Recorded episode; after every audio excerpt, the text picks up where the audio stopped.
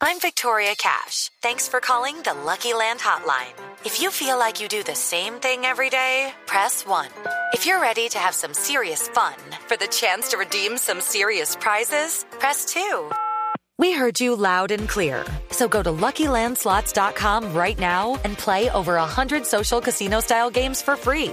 Get lucky today at LuckyLandSlots.com. Available to players in the U.S., excluding Washington and Michigan. No purchase necessary. VGW Group. Void prohibited by law. 18 plus. Terms and conditions apply.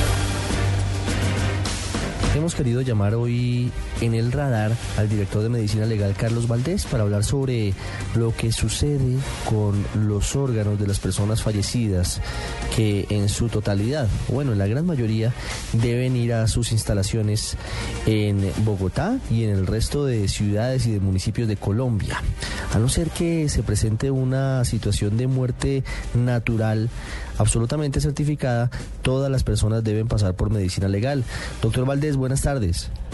Muy buenas tardes para usted y todos los oyentes. Gracias por atendernos, doctor Valdés. Quiero preguntarle primero, en cifras aproximadas, ¿cuántos cuerpos están ustedes recibiendo anualmente en medicina legal? Bueno, en el último año, en el año 2013, eh, ingresaron para necropsia médico-legal en todo el país eh, cerca de 31 mil cuerpos. 31 mil cuerpos, la mayoría suponemos en Bogotá y en las principales ciudades. Sí, en Bogotá alrededor de 8 mil. ¿Y cuál es la disposición de, de, esos cuerpos que llegan para necropsia en medicina legal?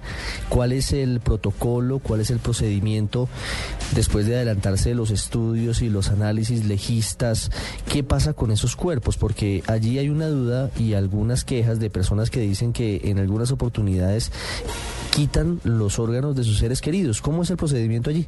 Bueno, mire, para aclararle a toda la ciudadanía que tiene inquietudes sobre el tema de eh, qué se hace en, en, el instituto respecto de los tejidos. No son órganos, son tejidos.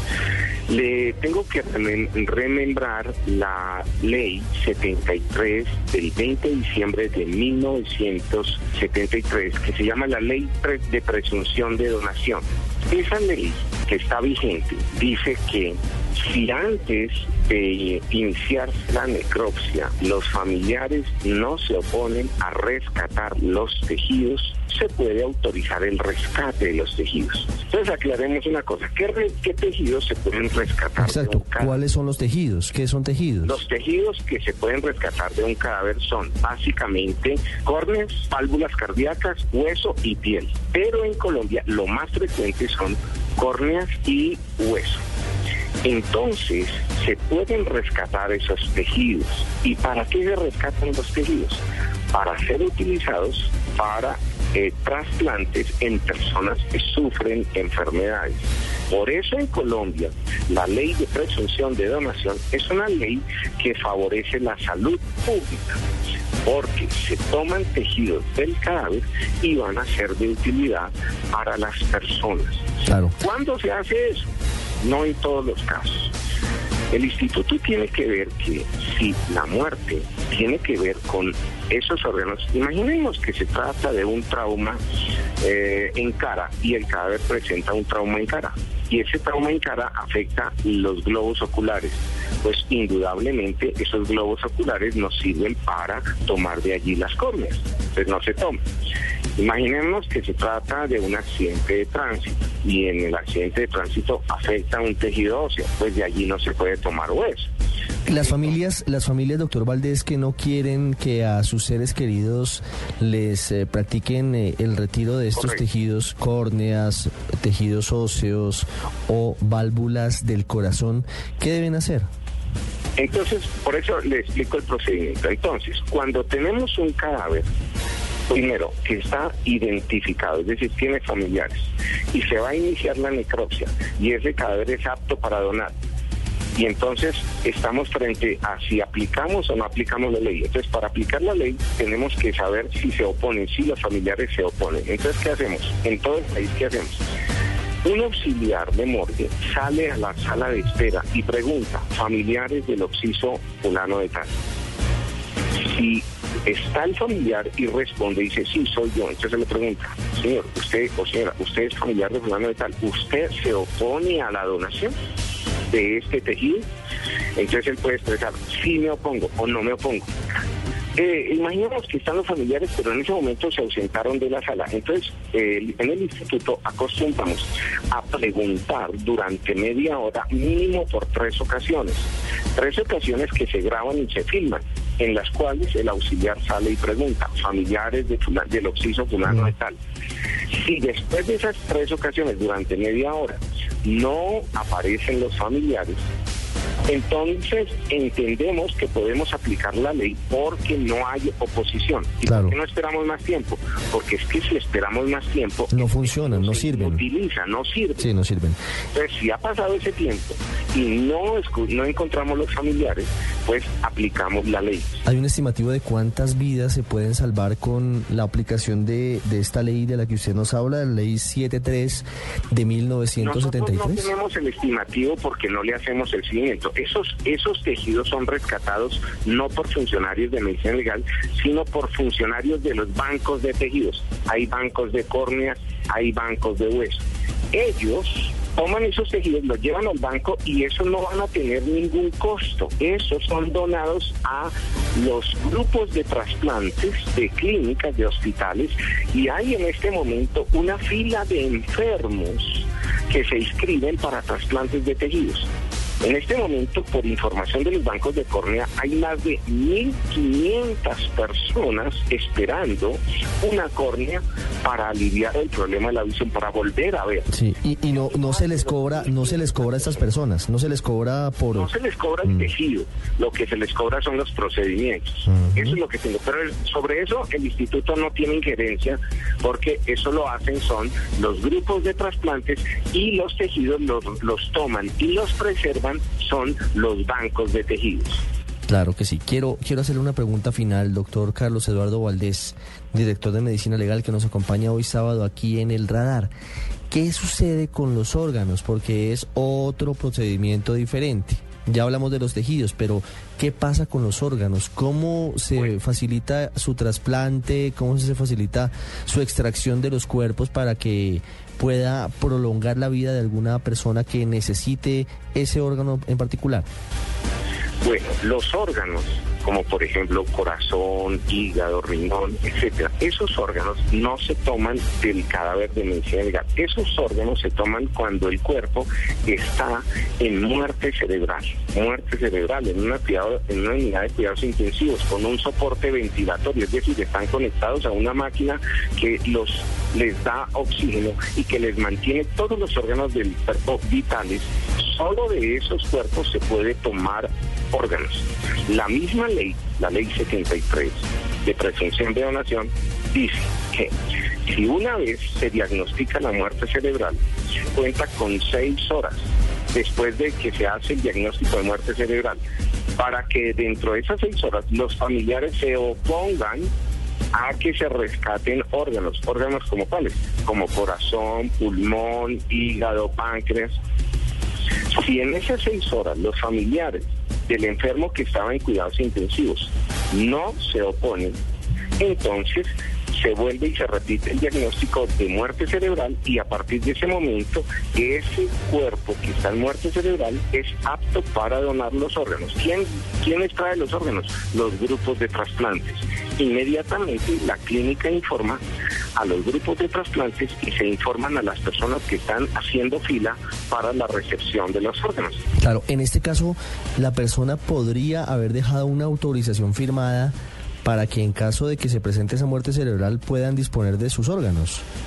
Claro, la autorización se puede hacer inscribiéndose la persona en los, en los grupos de trasplantes o en los bancos de tejidos en donde le pueden dar un carnet o la persona puede hacer lo siguiente, escribir en una en un papel una nota y la guarda en sus papeles, en su billetera. O puede decirle públicamente a familiares y amigos, oiga, mire, el día que yo esté en esta situación, quiero donar mis órganos. Lo hace público para que cuando suceda un evento, que ojalá nunca ocurriera, eh, los familiares y amigos sepan que la voluntad era tal. Es el doctor Carlos Eduardo Valdés, director de Medicina Legal, hablando de un asunto que es complejo, que es difícil porque involucra sentimientos, involucra situaciones que no son fáciles de manejar, pero sí es fundamental que podamos saber cuáles son los procedimientos cuando se necesita el uso de tejidos cuando una persona fallece y se dispone de ellos para salvar vidas y la diferencia cuando ocurre en caso de los órganos que son retirados únicamente cuando hay muerte cerebral. Doctor Valdés, muchas gracias por su explicación a los oyentes de Blue Radio. A ustedes que tengan un feliz día. Usted está en el radar en Blue Radio. ¿Cuáles son los procedimientos y qué tan solidarios somos los colombianos a la hora de hacer donación de órganos? Cuando se necesita, sobre todo, la entrega de tejidos y de órganos para trasplantes y cuando se necesita sangre en casos de urgencia, en algunas oportunidades se ve la solidaridad, en otros no tanto.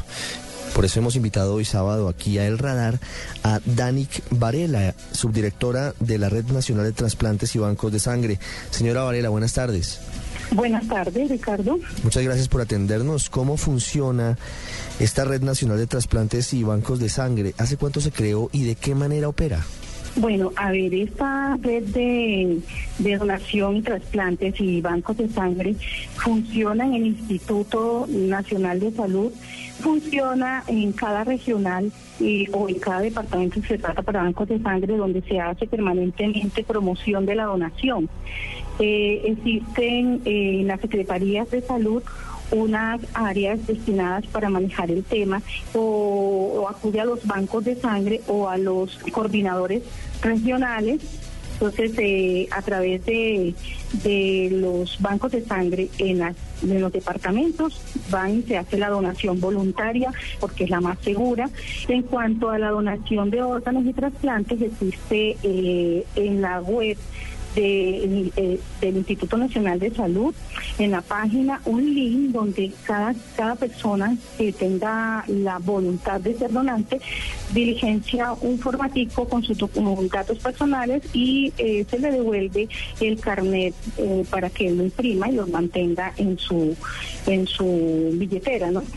Pero no es eso eh, la forma en que se hace donante, sino que lo importante es que él le transmita esa voluntad de donación a su familia. En todo caso, se necesita un documento que, se, que garantice que la persona accede, está de acuerdo en hacer la donación de sus órganos, de sus tejidos, en caso de que fallezca o de que tenga muerte cerebral, ¿se necesita siempre un documento o solamente con que la persona le diga a su familia eso ya es eh, hábil para las autoridades médicas sobre todo? Sí, señor, solamente con la voluntad de, donar, de ser donante, que se lo transmita a la familia, que la familia respete esa situación, esa, esa voluntad, pues eh, solamente eso es, eh, es lo que vale para ser donante de órganos. Sí, ya después de esa decisión de la familia de entregarlo en donante, eh, se hacen algunos estudios para ver si existe alguna contraindicación para ser donante, ya sean problemas infecciosos, eh, algún tipo de, de un problema administrativo que se tenga o algún problema legal con ese fallecido. ¿Cuáles son Pero, los requisitos para que una persona pueda ser donante de tejidos o de órganos? Eh, hablo de sus condiciones físicas, señora Varela. No, cualquier persona es potencialmente donante.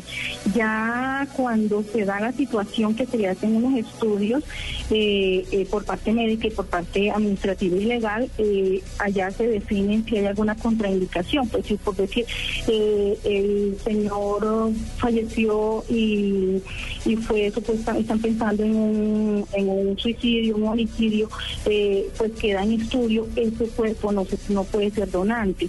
O si tuvo una enfermedad infecciosa, eh, un VIH, pues tampoco va a ser donante. Eh, pero entonces eso ya se decide en el momento en que se da la, la, la, autorización o esa confirmación de la familia, la aceptación en sí de que va a ser donante esa persona. Quiero hacerle una pregunta final. Señora Danik Varela, subdirectora de la Red Nacional de Transplantes y Bancos de Sangre, cuando se toma una decisión que es importante porque significa ni más ni menos que una vez se presente o muerte cerebral o fallecimiento físico definitivo de la persona y cada quien acepta o dice que está dispuesto a que sus órganos y sus tejidos sean donados, está buscando salvar vidas. ¿Se tienen estimativos de cuántas personas están eh, esperando trasplantes en Colombia y a cuántas personas les llegan? Eh, eh, a la fecha tenemos una lista de espera para órganos de 1846 de los cuales tenemos 1.695 en espera de un riñón, 38 personas en espera de un corazón, 109 en espera de un hígado y 4 personas en espera de un trasplante combinado que puede ser riñón, corazón, riñón, hígado, riñón, pulmón. ¿Sí? Y tenemos 1.727 esperando una córnea o algún tejido ocular. Eh, esa es la situación en la lista de espera que maneja el Instituto Nacional de Salud a la fecha. Esas son las necesidades que tenemos y desafortunadamente ha bajado mucho eh, la aceptación familiar de la voluntad de donación. Entonces eso disminuyó eh, el dato que tenemos a 2013 al cierre 31 de diciembre de 37%, lo cual es bastante importante porque se están si dejando... el 37% de los fallecidos están eh, haciendo donación de órganos. Eh, el 37% de las personas potenciales donantes Sí. que la familia negó esa donación. Perfecto. ¿sí? Pero ¿Y por qué se es presenta esto? Pues lo que nosotros hemos investigado es que hay desconocimiento del proceso de la voluntad de de ser donante. La otra es que no conocen el- en sí que existe la red de donación y trasplantes y todo lo que lo que se maneja en el Instituto Nacional de Salud. Sí, y todo eso lo tenemos eh, nosotros en, en, el internet, en la página web del instituto, para que la gente pues entre allí y se documente.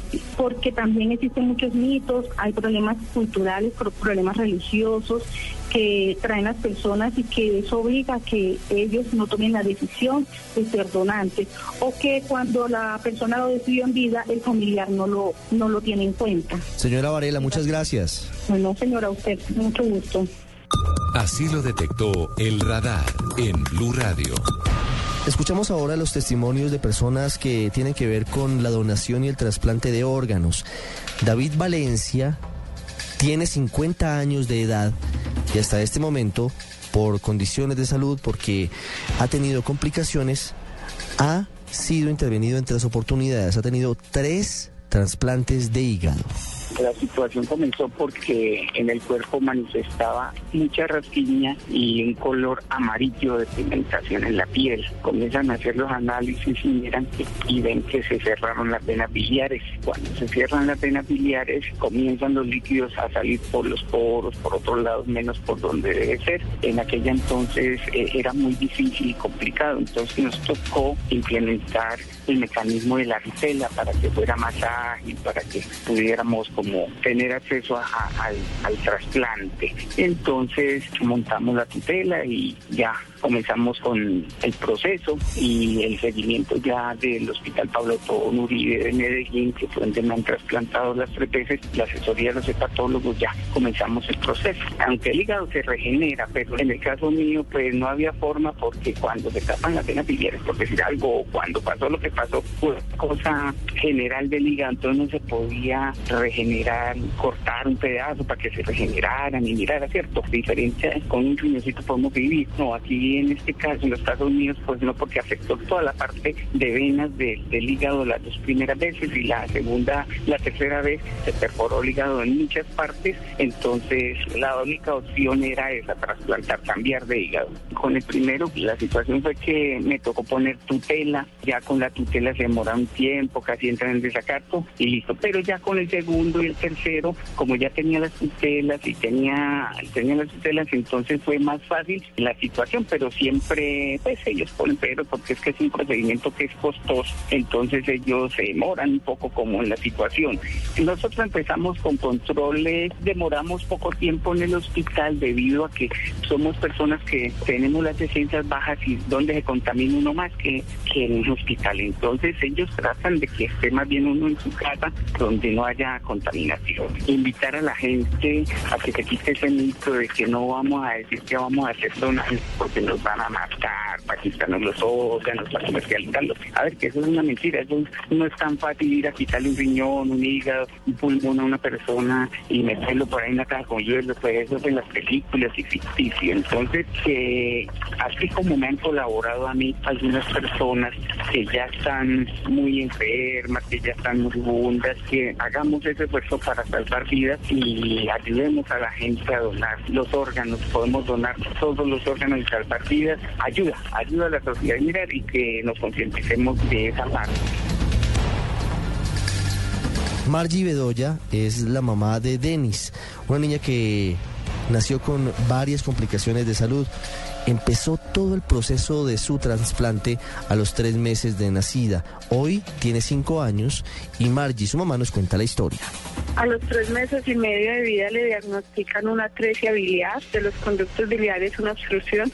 Fue trasplantada a los nueve meses. Íbamos a ser donantes, pues, los padres, pero apareció un donante cadavérico en la ciudad de Cali, en la clínica Valle de Lili. Luego solicitamos ese traslado para Medellín porque nosotros vivimos en Medellín todavía. Entonces, la niña fue atendida en el Pablo Tobón Uribe. Allí la niña presentó, pues, múltiples hospitalizaciones la última hospitalización fue con una anemia hemolítica que tuvo. Estaba muy delicadita, muy amarilla, mi pericia. La transfundían dos veces por semana. Le aparece a la niña un cáncer que se llama PTLD, linfoma linfoproliferativos post-trasplante. Es debido a la misma inmunosupresión, pues del mismo medicamento que la niña toma, ¿sí? A venir le ponen cuatro quimios de rituximab para controlarle, pues, eh, el cáncer, que le salieron unos ganglios. Volvemos a venir con Denise hace, imagínate, tres años.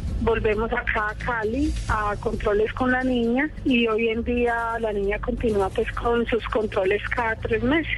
Pues, ¿qué hacen con, con esos niños tan pequeñitos? Al papá o a la mamá le sacan una partecita muy pequeñita del hígado, se lo ponen a la bebé y ya con eso los dos viven porque el hígado se regenera. En el resto del país tiene que ser donante cadáverico y eso es demasiado difícil, por lo que encontrar un bebé más o menos de las características en cuanto a peso y que sea pues obviamente compatible con ella es muy difícil. Aparte de eso hay una lista de espera y es una lista a nivel nacional. Entonces hay niños que les puede pasar un año, año y medio o quizás más tiempo esperando un donante. que va a cumplir seis años y la niña está excelentemente, es una niña demasiado alegre, demasiado inteligente, eh, una niña que tiene mucho valor porque créeme que es difícil que uno en el colegio le diga, bueno, tú no puedes comerte la lonchera a la misma hora de tus compañeritos. Tienes que esperar una hora después para que puedas comer debido a los medicamentos. Entonces, como mucha entrega también y mucho valor de parte de ellos. Realmente sí es una esperanza de vida, sí es mejorar la calidad de vida, porque hay gente que le da muchos temores y crear conciencia de que hay que donar órganos, porque a mí un señor en el aeropuerto me dice, yo no digo que soy donante o no quisiera ser donante porque me matan. Y yo, por Dios, eso no es así porque no solamente con una persona, con un donante, se puede salvar una sola vida, se pueden salvar muchísimas vidas, muchísimas vidas. Con estas declaraciones y estas entrevistas ya nos queda mucho más claro cómo funciona el mecanismo para los trasplantes de órganos y de tejidos en Colombia, el protocolo que utiliza medicina legal y sobre todo de qué manera solamente si usted verbalmente le dice a su familia que en caso de que fallezca o de que tenga muerte cerebral, quiere donar sus órganos, solamente con esa declaración ya usted es objeto de ese beneficio para muchas personas. Cuando fallece alguien, puede darle la oportunidad de vida a otras personas que llevan meses, incluso años, esperando un trasplante de oro.